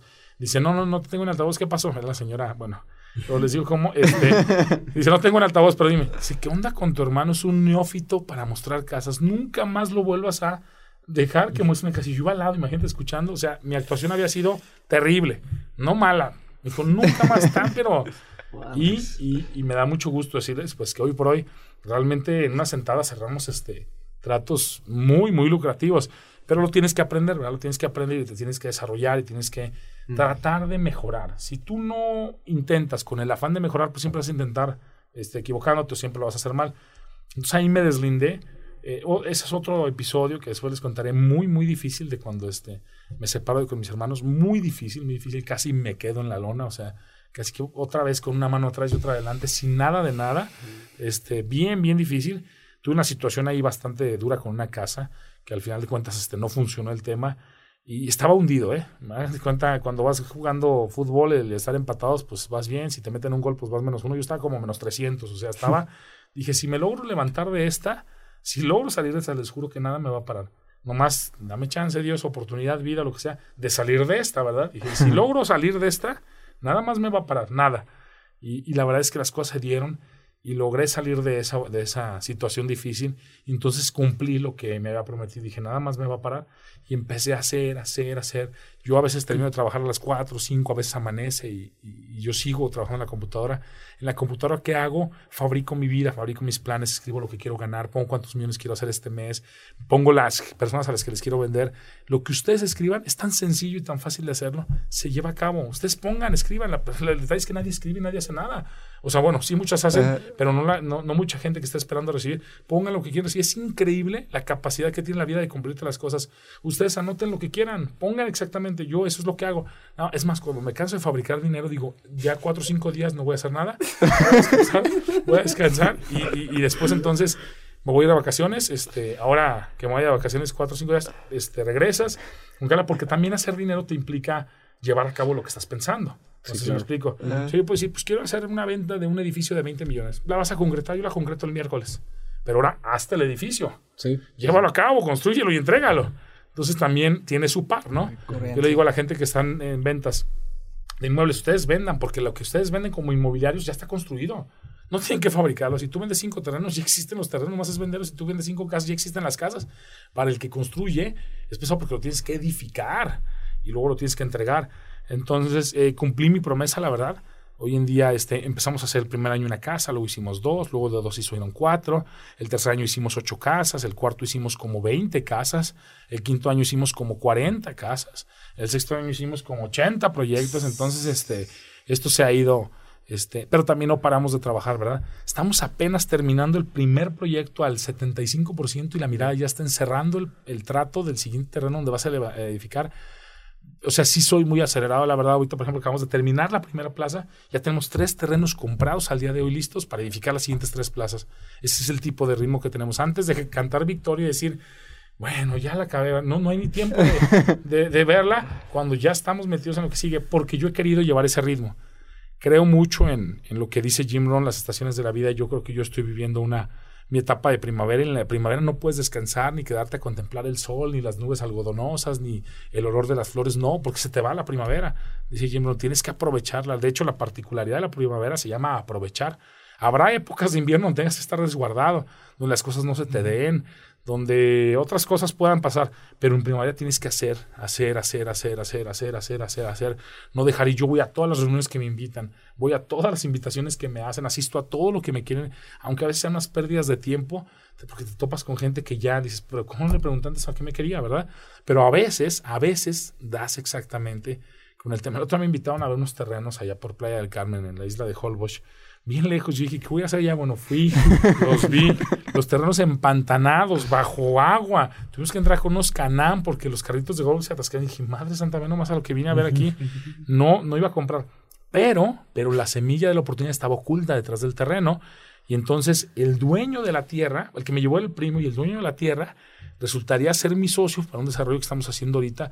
No se ha concretado del todo, pero vamos a terminar a lo mejor, no sé, 500 terrenitos en un este, fraccionamiento que va a estar aquí en la ciudad.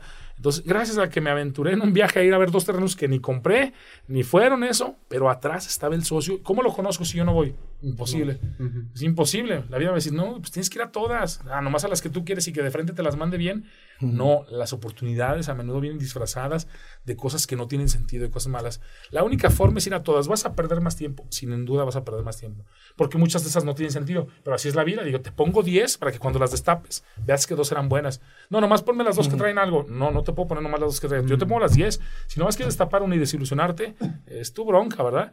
Entonces, y a menudo cuando vas a renunciar, ahí está el tema de, de la oportunidad. Entonces, yo siento que no la construcción, ahí empecé ya a despegar, pero hemos tenido muchos saltos cuánticos. O sea, si ustedes miden, yo se los juro que estoy abrumado, asombrado, porque veo digo, ¿en qué momento?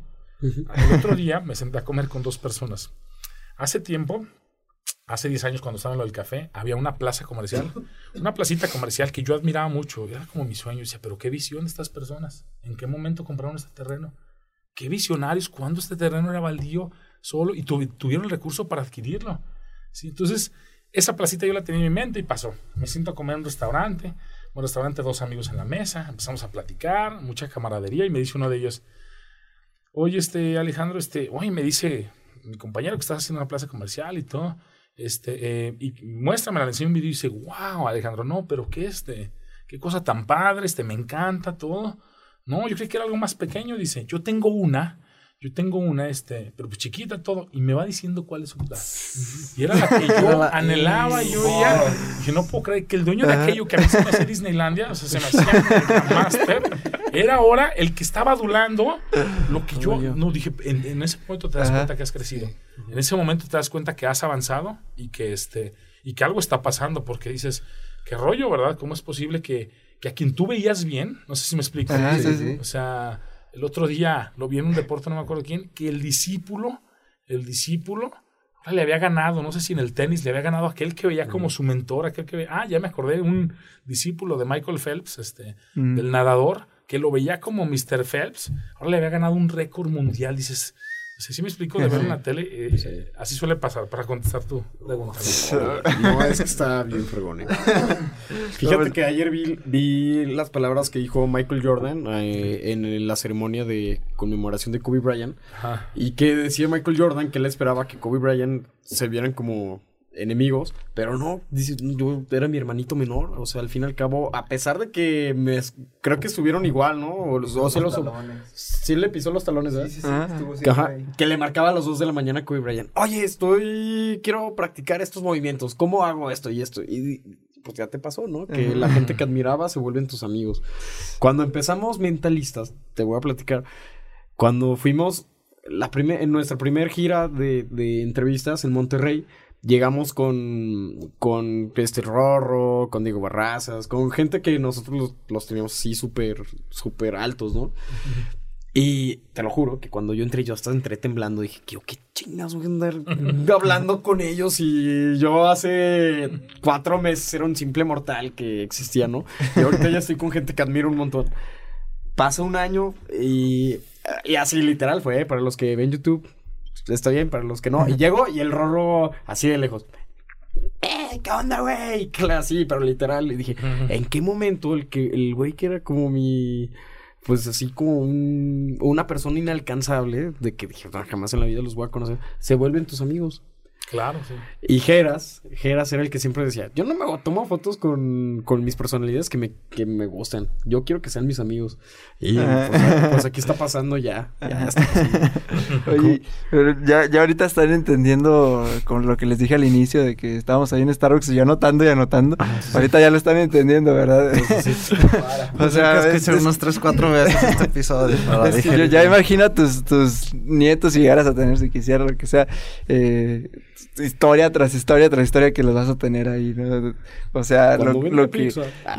y, y lo que falta, o sea, eh, digo, ahorita te vemos y yo te veo como que súper movido, súper enfocado, creando lo que dices, o sea, como que en estos saltos cuánticos, y digo, pues es que el límite está donde quieras, o sea, ahorita en este es el punto... cielo, el límite es el cielo. Ahorita en este punto, ¿tú, tú qué, qué visualizas? O sea, o sea, ¿cómo ha cambiado tu capacidad de visualización de cuando eres ese joven como que soñador y leyendo ahí, a ahorita que dices, bueno, ya puedo hacer negocios de este nivel? ¿Cómo ha cambiado tu nivel de visualización, sabes? O sea, de, de visión. Sí, este. mm, o sea, yo creo que luego la gente te ve y piensa que eres extraño, que eres. No, la verdad es que nosotros seguimos siendo súper sencillos. Hoy en la mañana me paré impositos, echarme una torta rapidísimo con un empleado que iba. Le dije, vente. La es que no traemos dinero, pero los recursos siempre. Le dije, poseemos un restaurante, estamos pidiendo al de la frutería 70 pesos, porque llegamos sin dinero y en las gorditas no había tarjetas.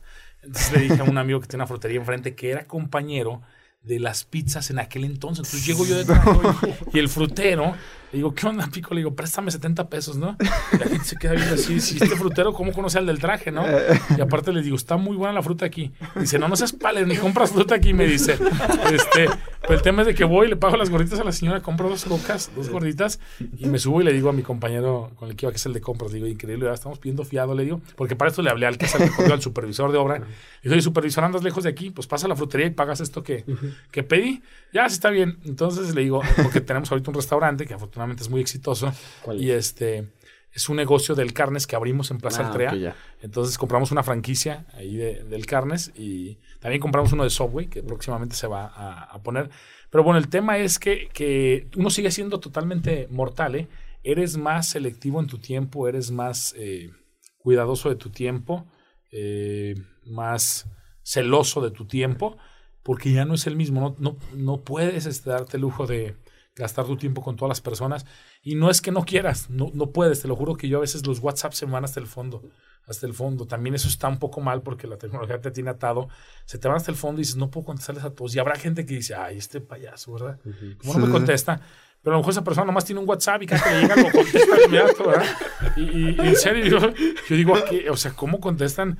El otro día sí le dije a un asesor, ya no me vuelvas a preguntar porque ya no te voy a contestar, no me quites el tiempo. Y cuando le dije eso, me manda un WhatsApp, que no lo va a leer. No, y al minuto se ve, eliminado. O sea, como que lo eliminó y se arrepintió.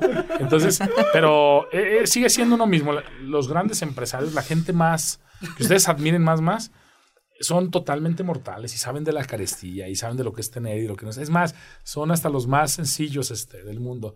Eh, ¿Cuál es lo, lo siguiente? Yo veo formando gente, hay que formar más gente, que sepan que pueden tener más valor. Ahí en la empresa hemos formado buenos chicos que, que cada día dan lo mejor de sí. Nos hemos llevado, no sé si les comentaba, que el mejor grupo de, pues de la empresa nos los llevamos a viajar una vez cada dos años a un continente, a un país diferente. Y fuimos a, así a, a Colombia, estuvimos en Bogotá en el 2016 en el tema del café. En 2018 los llevamos a Machu Picchu, a Perú, a que conocieran todo el mundo peruano y la, la comida de- del Perú.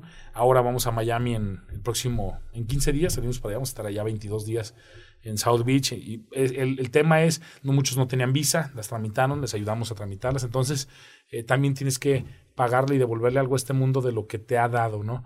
Le llama el rector del TEC de Monterrey, eh, la hipoteca social, él escribió un libro que se los recomiendo que se llama Hipoteca Social, es decir, tú tienes o tenemos una hipoteca con la sociedad y tenemos que cubrirla. Cada uno tiene que hacer su pago mensual en la medida en que uno quiera, ¿verdad? Pero, pero no te puedes ir sin pagarla, tienes que pagar, o sea, porque tienes que contribuir, porque la vida te ha dado suerte, te ha dado esa, esa mentalidad, esa bendición, o te has esforzado, lo que sea, pero de alguna manera estás mejor que otras personas. Eh, y ser justos, ¿verdad? No permitir causas injustas. Yo creo que para mí eso es muy importante. No este, no, y la única manera de, de, de poder pagar la hipoteca social y de ser más justo o de poder crear justicia, la verdad es que es malo que lo diga, pero es teniendo eh, dinero, recursos para poder hacer algo, porque es muy difícil tratar de pagar la hipoteca social pues en tu casa sin un peso tú solo. O sea, dices, ¿cómo le hago? O sea, tienes que tener algo, ¿verdad? Para, que, para que puedas hacer. Entonces, contestando a tu pregunta, Geras, no sé tú, Charlie, si quieres comentar algo. Sí, estoy, estoy absorbiendo todo. todo así completamente. Mira, ahí va, ahorita con este comentario que lanzaste, una pregunta. ¿Cómo? Porque me, me pasa, y muy seguido. Sí. El, el cómo querer cuando no tienes, pero ese espíritu de que es que quiero dar, o sea, quiero dar a- algo, quiero darte valor. A- me pasa en el caso de los burritos. Últimamente he traído mucho el tema de los colaboradores de los burritos. Es que quiero darles más que un sueldo, quiero darles valor porque ellos me han dado valor. Pero, ¿pero de dónde? O sea, le rasco y digo, ay, caray, ¿cómo? ¿Cómo Sí. das cuando, cuando no tienes? ¿Me explico? Sí, sí, mira, eh, algo que yo hacía cuando no tenía nada de dinero y, y, bueno, sí tenía dinero porque saben lo del café y todo, dicen las antiguas escrituras, sean fieles en lo poco y los haremos soberanos sobre mucho. Es decir, cuida cuando tienes poco, cuando tienes dos empleados, reúnelos, coméntales algún capítulo bueno. Yo daba estas capacitaciones que les estoy dando ahorita, yo las daba cuando tenía cuatro compañeros en la cafetería. Hoy tengo un ex empleado que vive en Turín, en Italia, y me, se llama Chava, es un extraordinario amigo, y me habla, oye Alejandro, ¿cómo estás? ¿Qué estás haciendo? Le digo, Chava, las cosas han cambiado mucho, tienes que darte una vuelta por acá para que veas lo que estamos haciendo. Chava es un diseñador de, en una empresa automotriz italiana y le va muy, muy bien, pero Chava se sentaba y le decíamos, a ver, hoy vamos a hablar, hay una historia muy padre, el de los tre- 300 guerreros, o sea, del tema de, de, de los medeos y cuando se van y luchan y un ejército de, de 300 vence al ejército de, o sea, 30 mil. Escúchenla cómo la narra Jim Ron. Yo me sentaba y cada que les decía a los muchachos tenía, me acuerdo muy bien de una niña que se llama Ceci, eh, otros dos colaboradores, y pues les dejábamos algo, algo bueno en que se lleven pensando, algo bueno. Si no tienes dinero, darles este sueldo emocional, porque a veces se tiene, pero no, no, no necesariamente el, suel- el dinero, la compensación monetaria es mejor que la compensación emocional. Dale algo que ese individuo se pudiera a casa tranquilo. Yo cuando trabajaba con gente les decía mucho, no hay que desperdiciar nada, no hay que desperdiciar agua, no hay que desperdiciar luz, los recursos naturales se cuidan, este, esa es una, y la otra, el trabajo dignifica. No porque yo me ponga un overall y exprime el trapeador lo mejor que se puede, una buena trapeada al revés, eso te tiene que hacer sentir bien porque estás haciendo tu trabajo bien. Pues ese tipo de consejos, la gente a veces está un tanto como papalote, se deja llevar y necesita de ese tipo de voz para evitar un suicidio, para eh, dejar de, o sea, para evitar que se vuelva eh, un adicto, para evitar que robe, porque si no reciben ese tipo de doctrina, ese tipo de, de sugerencias, pues es muy fácil que llegue otra sugerencia negativa y se pierdan, ¿verdad? Entonces creo que sí vale la pena. Y si no la tenemos, todo lo que yo les estoy diciendo no se les podría haber dicho si antes no lo hubiera metido a la mente en otros años cuando leí, ¿verdad? Lo único que les estoy diciendo es la réplica de todo lo que leí, todas las hojas y lecturas que le metí al cerebro. Dice Jim Rohn, la mente es como una cuenta mental, ¿verdad? Si usted quiere girar un cheque, tiene que asegurarse de que tenga saldo y lo pueda cobrar, ¿verdad? Porque este, entonces, si, si tu saldo mental es de 10, pues lo único que puedes girar es de 10. Si tu saldo mental es de 1000, si tu saldo mental es de millón y medio, pues asegúrate de tener un saldo mental de unos 15, 20 millones de euros para que puedas girar lo que quieras. ¿Cómo lo haces? Leyendo, instruyéndote, viendo videos. Pero la vida es un juego de números y eso es una palabra clave también. Ojalá alguna la puedan entender. Es decir, todo lo que haces en un día, en una semana, en un mes, todo es acumulativo. Acumulamos deuda hacia bloques de años o acumulamos capital. Acumulamos periodos de tiempo de pereza o acumulamos periodos de tiempo de productividad. Tú no te das cuenta, porque uno no se da cuenta, pero si todos los días salías y aventaras una piedra, una banqueta todos los días al final de un año, pues habrá un montón de piedras. Es lo mismo que si todos los días lees un, un par de páginas, todos los días te enfocas en apagar la televisión y en escuchar algún audio positivo. Yo he dado dos o tres conferencias este, en mi vida que eran muy tediosas, que eran muy difíciles y tuve que prepararme durante muchas más. Les juro que después de esas preparaciones intensas, donde todo el día no hacía nada más que prepararme, leer, ver videos, prepararme, leer videos, podías tener una conversación con cualquier persona y explicarle todo lo que quisiera, ¿eh? Estaba tan reciente y tan fresca la información aquí que decía, pregúntame lo que quieras, güey, que te voy a escupir, todo lo que yo traigo aquí en la mente, ¿verdad? Porque lo traes tanto, pero a menudo tratamos, yo, yo, siéntense en un camión y escuchen la plática de alguien, salgan allá a comer en algún lugar y escuchen la plática de alguien. Quieren tratar de resolver el mundo y no traemos nada. Está vacía la cabeza y tú escuchas, pues con razón está diciendo lo que está diciendo. Porque no tiene nada, está vacía. Entonces, ¿qué va a decir? Pues puras ocurrencias, lo que se le dijo la Rosa de Guadalupe, lo que escuchó en, en, en, en el radio, o sea, porque no, no, no tiene nada. Entonces, eh, tratamos a menudo, dice Jim Rohn, que a menudo sobregira la cuenta mucha gente, pero varias veces en el día, o sea, no tienes nada, ¿cómo compartes algo de valor Ajá. si no tienes nada? Entonces, eh, creo yo que vale mucho la pena prepararse para compartirlo, Charlie. Muy bien. Y, y otra cosa, ahí va. Gracias, gracias por tu respuesta. Otra cosa, nos decías al inicio, eh, soy eh, workaholic y, pero a mí me, porque yo lo he visto, o sea, he visto así, de repente te mando mensajillos y no, pues dos semanas después, o hasta, una vez creo, hasta dos meses, te mandé un saludo así, Oye, Alex, este, gracias por la reunión de hoy, gracias. Es por la Navidad, Neta, era octubre, neta, era, era como, era como julio y en, en octubre. nada, ch- yo, pues yo lo pensaba. Charlie decía- cambió su número, soy su hermana. yo decía, oh, pues Alex, este, pues qué chido, o sea, anda, anda, pues anda full. no, no, no. Pero ahorita, ahorita di- dijiste, hace ratito mencionaste algo que me pegó mm, al clavo. Dijiste, yo lo elegí, aprovechar mi primavera. Este ritmo Sí, que sí, traigo, claro. yo lo elegí. ¿Y por qué voy con esto? Tuvimos en episodios pasados, uno de los, episodios más escuchados es con Rafa Coppola, un amigo de México, Ciudad de México. Empezó en, Dumen- en Domino's Pizza, total que ahorita es dueño de jets y le renta jets privados a, a quien te imagines, ¿no? Sí, sí. Nomás tiene 14 y 3 helicópteros. Y helicópteros. Estuvimos con él allá en su, en su casa, en México y todo, y pegó mucho. Él nos contaba esto, dice, yo tuve una... ¿Por qué estoy aquí donde estoy? Porque tuve una etapa de obsesión sana que yo elegí. Y él nos decía, yo me rasuraba y los cabellitos que veía, yo decía, son los dólares que, que estoy teniendo. Y es piloto aviador. Yo veía las turbinas de los aviones y decía, esta turbina es un negocio que se está gestando ahorita. Que se imaginaba que le generaba, Que- que salía generaba dinero de la dinero. turbina. O sea, se obsesionó, pero él lo eligió. Sí, claro. Y, dice, y todos ese- esos años de trabajo arduo y continuo, continuo, me, me, me tienen donde estoy. Hubo un punto en que yo me sentía en la cima, perdí el ojo de tigre, él así, perdí el ojo de tigre, me caí en el confort, dije, ya lo tengo todo, y todo se empezó a, derrumbar. Todo se empezó a venir abajo. Pero luego reconecté conmigo y otra vez volvió a levantar. Esa es una, Rafa.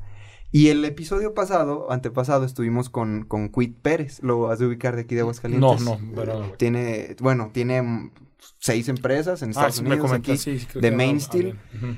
Y Ah, él, claro, de Main Steel sí lo ubico. Ah, pues es el dueño de Main Steel. Y él nos dijo, eh, pues ya maneja también otras cifras y otro rollo. Y él nos dijo, descuidé lo importante en mi vida. Porque se, se vio reflejado en su salud. En su salud, en todo. Y dijo, Parejas, en su relaciones. pareja, sus relaciones, todo. Dice, por estar acá en lo económico, en- descuidé lo más importante. Ahorita lo que busco es sentarme y disfrutar una comida. Ahorita lo que busco son los pequeños detallitos. Entonces nos habló un quit, un super empresario, Sí, claro. en conexión con la fuente, con lo de, con lo pequeño enorme, ¿no? En invierno. Entonces, mande. En invierno. En, en, en invierno, por decirlo así, ¿no? Que, que ya la primavera. El tal, otoño. En, en El el otoño, otoño. la primavera, sí, sí. tal, tal. Y ahorita dice, no, conecto con el otoño y con el caer de las hojas y con el, lo espiritual. Entonces, yo, mi pregunta es, tú, eh, ahorita que dices, elijo, y se me hizo muy valiosa tu palabra, elijo estar en la primavera y aprovechar este ritmo, porque tengo treinta y cuántos años? 37. 37 años. Tú, como este workaholicismo que tienes. ¿cómo llevas un balance? ¿O te, o te consideras una persona que de repente sabe decir, pausa, estoy aquí? ¿Cómo sí, encuentras sí. tu paz? Sí, ¿Cómo encuentras este, la mira, yo creo que este ritmo lo voy a... eh, dice Jim Rohn, si tú vives tu vida bien, si la vives al máximo, fíjense bien lo que les voy a decir, porque estas, este cuate se me hace de lo más elevado en cuanto a... Pero te lo dice de manera muy sencilla en cuanto a conocimiento y comprensión de la vida. Si tú vives tu vida al máximo, la vida te va a dar la oportunidad de vivir varias vidas en una vida. ¿Cómo es esto? Alejandro tuvo una etapa y una vida de, eh, pues de mochilazo. Cuando Europa, cuando eh, los trabajos en Estados Unidos de lo más, dormíamos en el piso, este, en, un camper de trailer alfombrado, en el piso, tu cobija y una almohada, esa era la, la cama. Esa fue una vida, ¿verdad? Después el tema corporativo en Benedict's Pizza fue una vida de cuatro, tres, cuatro años, de, de todo lo que pueda darte la empresa, los aumentos de sueldo, el carro, los vales de gasolina, el celular, la laptop, muy padre. Luego vino la etapa de 10 años de café. Para mí fue una etapa de mi vida, o fue una vida, viví una vida de dueño de café donde no producía mucho, pero aprendía, trabajaba, trabajaba. Ahorita estoy viviendo la etapa de constructor, por decir, o de empresario, de despunte. Este, eh, los próximos 10 años, ya llevo 5 en esta forma, quiero otorgarle solamente 5 más y ya. No quiero hacer más. Este, yo creo que con 5 más, al, al ritmo de crecimiento que traemos, va a ser muy bueno. Este, esa es una parte, ¿no? Por eso es muy importante que ustedes vivan al máximo para que después no se quieran regresar a la vida que tenían, o sea, cierren bloques de tiempo. Les pongo un ejemplo de Jim Ron. Jim Ron fue este, en una etapa un, un empleado asalariado de poco eh, ingreso hasta sus 25 años. Ese fue su primer bloque de vida. De los 25 a los 32 fue discípulo de uno de los más grandes mentores que ha existido en el mundo corporativo de los multiniveles, el señor Ershoff, que formó, es más, se le conocía como el The Millionary Maker, el hacedor de millonarios. Formó gente como eh, Mary Kay, eh, formó gente como Jim Rohn, formó gente como eh, nos verán, Zig Ziglar. Este, a, a, los grandes que ustedes puedan conocer los formó este hombre. Hasta los 32. Luego de los 32 a los 40 fue un exitosísimo directivo de multinivel. De los 40 a los 50, vivió la vida como conferencista en todos Los Ángeles. Hacían filas, si ustedes ven los videos, filas de 200, 300 personas. De los 50 a los 79, como un mentor para Herbalife. Entonces, él tuvo la oportunidad de vivir cinco vidas diferentes, ¿verdad? En una sola. Entonces, este, eh, si la vives bien. Dice Jim Rohn, preferible vivir una vida llena de aventura, ¿sí? No, preferible vivir un año lleno de aventura a 10 años abajo de una casa de campaña, este, resguardado y nomás con un pedazo de pan. O sea, lo que te dice es vive al máximo, no importa que sea menos tiempo, pero, pero, pero vívelo, ajá. A tener una vida aburrida todos los días lo mismo. Esa es una. La otra es acumulamos capital o acumulamos deuda. Si no estamos creciendo, estamos decreciendo. Dice Jim Rohn, la, la, mala hierba se apodera del jardín. ¿Qué pasó a lo mejor con, con, con esta, este personaje tan, tan exitoso, los Jets? Cuando tú te descuidas, la mala hierba se apodera del jardín. Entonces tú tienes que tener una media entre limpiar y podar. Sí, claro, si estás trabajando y trabajando, pues no te acabas. Dicen que no hay crisis para una persona que trabaja 18 horas diarias. No la hay. La crisis dice, no, vamos, no puedo. Otro, porque la crisis se cansa. Eh, nosotros tratamos, yo como trato de mediar, lo que es muy importante y que a mí a veces me puede mucho es la familia. La familia, sobre todo por las, los rangos de horas. Por ejemplo, hoy eran 7.40. Dije, mi niño está dormido, se duerme como a las 8 y media.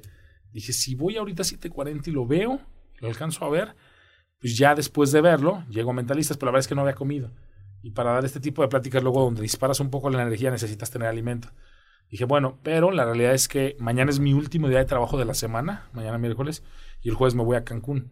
Todo el día estar con él el jueves, todo el día estar con él el viernes, todo el día estar con él el sábado, todo el día estar en los toboganes, porque aparte elegimos un hotelito que tiene toboganes, barco piratos, el tema totalmente para niños, las pistolas de agua, las este, resbaladillas con agua.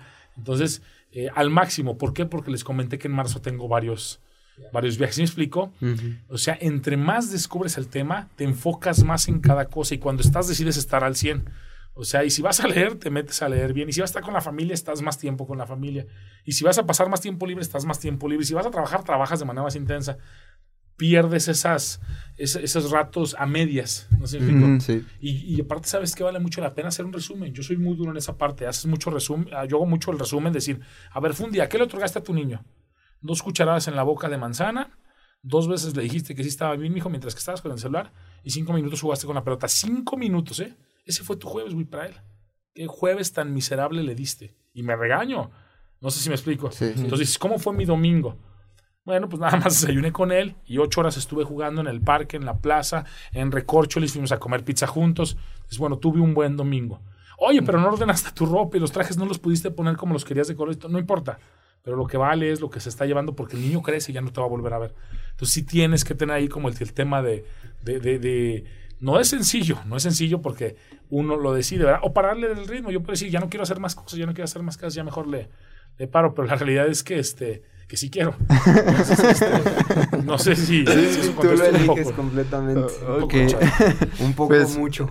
Alex, o sea, mu- muchas, muchas gracias por todo lo que estás compartiendo acá. La verdad que creo que se logró ese, ese objetivo de, de, de inspirar a gente. Estoy seguro que ahorita la comunidad está inspirada, está diciendo qué onda con, con este ritmo, con todo lo que traes adentro. Pero es por algo, gente, porque le ha metido mucho valor adentro.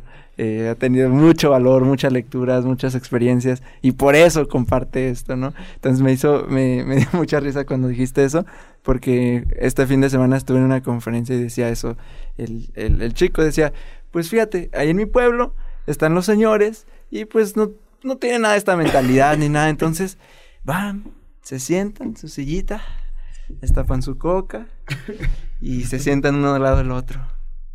Oiga, compadre, ¿qué pasó, compadre? Está cabrón, ¿verdad? Sí, compadre, está cabrón.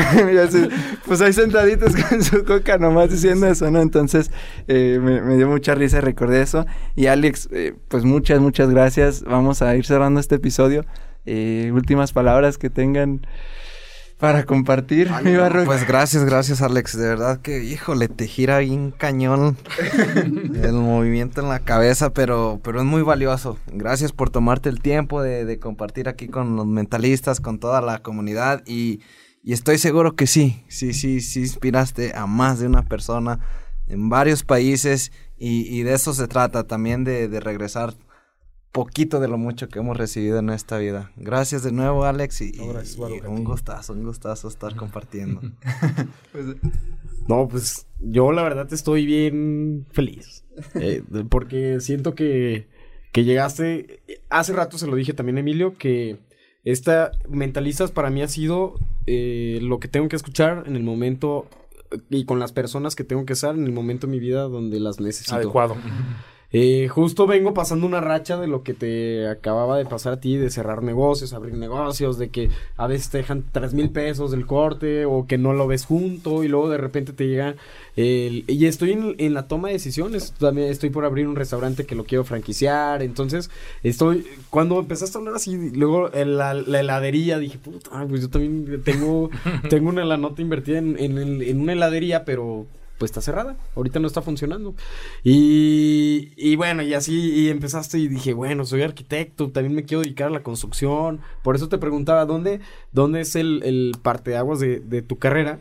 Porque la vez que yo te conocí, que no supiste que te conocí, hasta ahorita que te conté, fue cuando yo estaba eh, metido ahí en el showroom, eh, estaba dando una presentación para unos clientes de Guadalupe, y, y entras y dije, híjole, ese señor va a comprar un buen de departamentos. Y dije, qué chingón, para ya sacar este desarrollo y seguirle.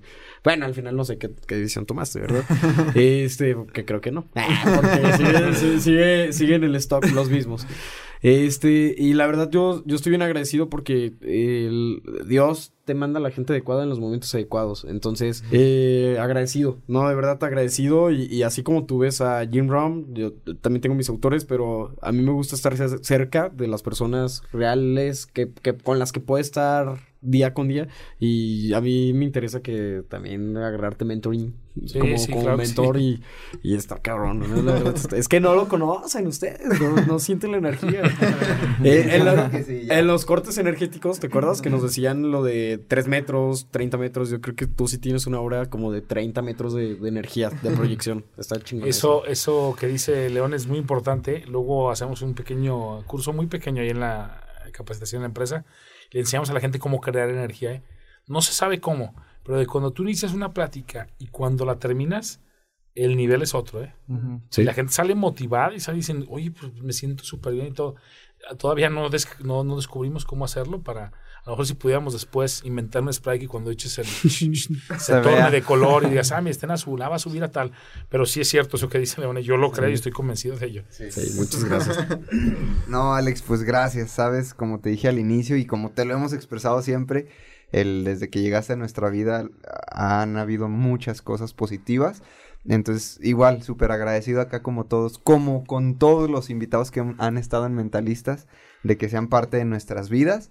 De que sean parte de esto, porque te está escuchando gente en el rincón que ni te imaginas, Alex. Así, o sea, tú has estado en, en los charcos, en los pantanos, en Holbox, pues en un rincón así de random te está escuchando alguien ahorita y no sabes en qué persona estás impactando Claro, sí, sí, y, sí. y en qué... ¿En qué pizzero estás impactando que en 20 años vaya a ser un, Sí, sí, un sí. bienes raíces súper exitoso? Entonces no sabemos. Eso lo agradezco. Gracias por, de nuevo. Y, y pues nada, gracias a ti que nos escuchas.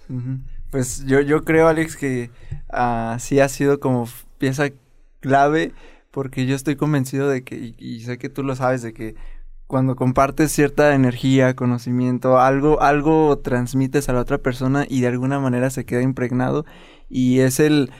Hay personas que lo llevan tan grande como la capacidad milagrosa que tienen ciertos sanadores o papas o lo que sean de Juan Pablo II, que tienen una capacidad energética tan grande que, o sea, bastaba con una vez que lo vieras para que transformara tu vida y que, no sé, te liberaras y algo Sí, pasaba sí, con tu vida, ¿no? Entonces, eh, yo sé que de alguna manera has impactado así, te cuento que has impactado así en, en nosotros y yo sé que a través de ahorita la bendita tecnología se está impactando esta misma energía a muchas más personas, así que espero que sí se pueda sacar ese sprite y todo para, para poder emprenderlo. eh, y muchas, muchas gracias. Sí, yo quiero dar las gracias eh, a Jeras, a Charlie por considerarme la invitación, a León, a Baruch. Este, yo eh, dar las gracias. Las palabras que dicen son mayores a lo que yo soy en realidad. Soy uno más que ustedes, solamente que se esfuerza cada día y sale, no nada más. Eh, gracias por invitarme de corazón, les agradezco que, que me hayan este, considerado. Y bueno, cuando, cuando gusten podemos este, seguirnos viendo, estarnos viendo. Muchas gracias. Excelente. Oye, y por último, eh, semana. cada semana hay una acción para la gente, el invitado la pone, entonces, no sé, la que Mm. quieras. Una acción de la semana para la gente que está escuchando. Pues yo creo que iniciar con el, el tema de la lectura, la disciplina. No leer un libro, a lo mejor que elijan cualquier libro y se comprometan a leer 10 páginas en la semana, que podrían ser a lo mejor dos diarias o una diaria. Y desde ahí, ahí uno, uno nunca sabe, ¿verdad? El poder de la lectura, cómo te, te- te puede cambiar. Bien. Ahí está. Muchísimas gracias. Pues muchas gracias a todos. Recuerden seguirnos en arroba somos mentalistas, en En- arroba En arroba soy León Rivas. Arroba el Charlie Murillo. Arroba Baruch Reyes. y arroba jeras.murillo. ¿Te encuentran en redes? Este, sí, estoy como Ataltrea Muy redes bien. sociales. Espera muchos followers. van a llegar. Después de este capítulo van a llegar con muchos followers. Muy bien. Muchas, muchas gracias, mi gente. Gracias, Nos vemos hasta la siguiente. Espero lo Gracias. mejor. Ya, ya. Muchas gracias.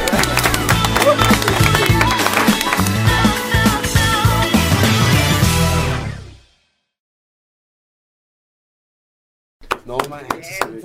Se fue el tiempo. ¿Cuánto duró? No manches, casi dos horas. Y media. Qué chido.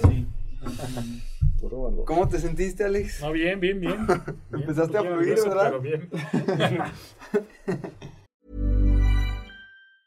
Normally, being a little extra might be a bit much, but not when it comes to healthcare. That's why United Healthcare's Health Protector Guard fixed indemnity insurance plans, underwritten by Golden Rule Insurance Company, supplement your primary plan so you manage out of pocket costs. Learn more at uh1.com.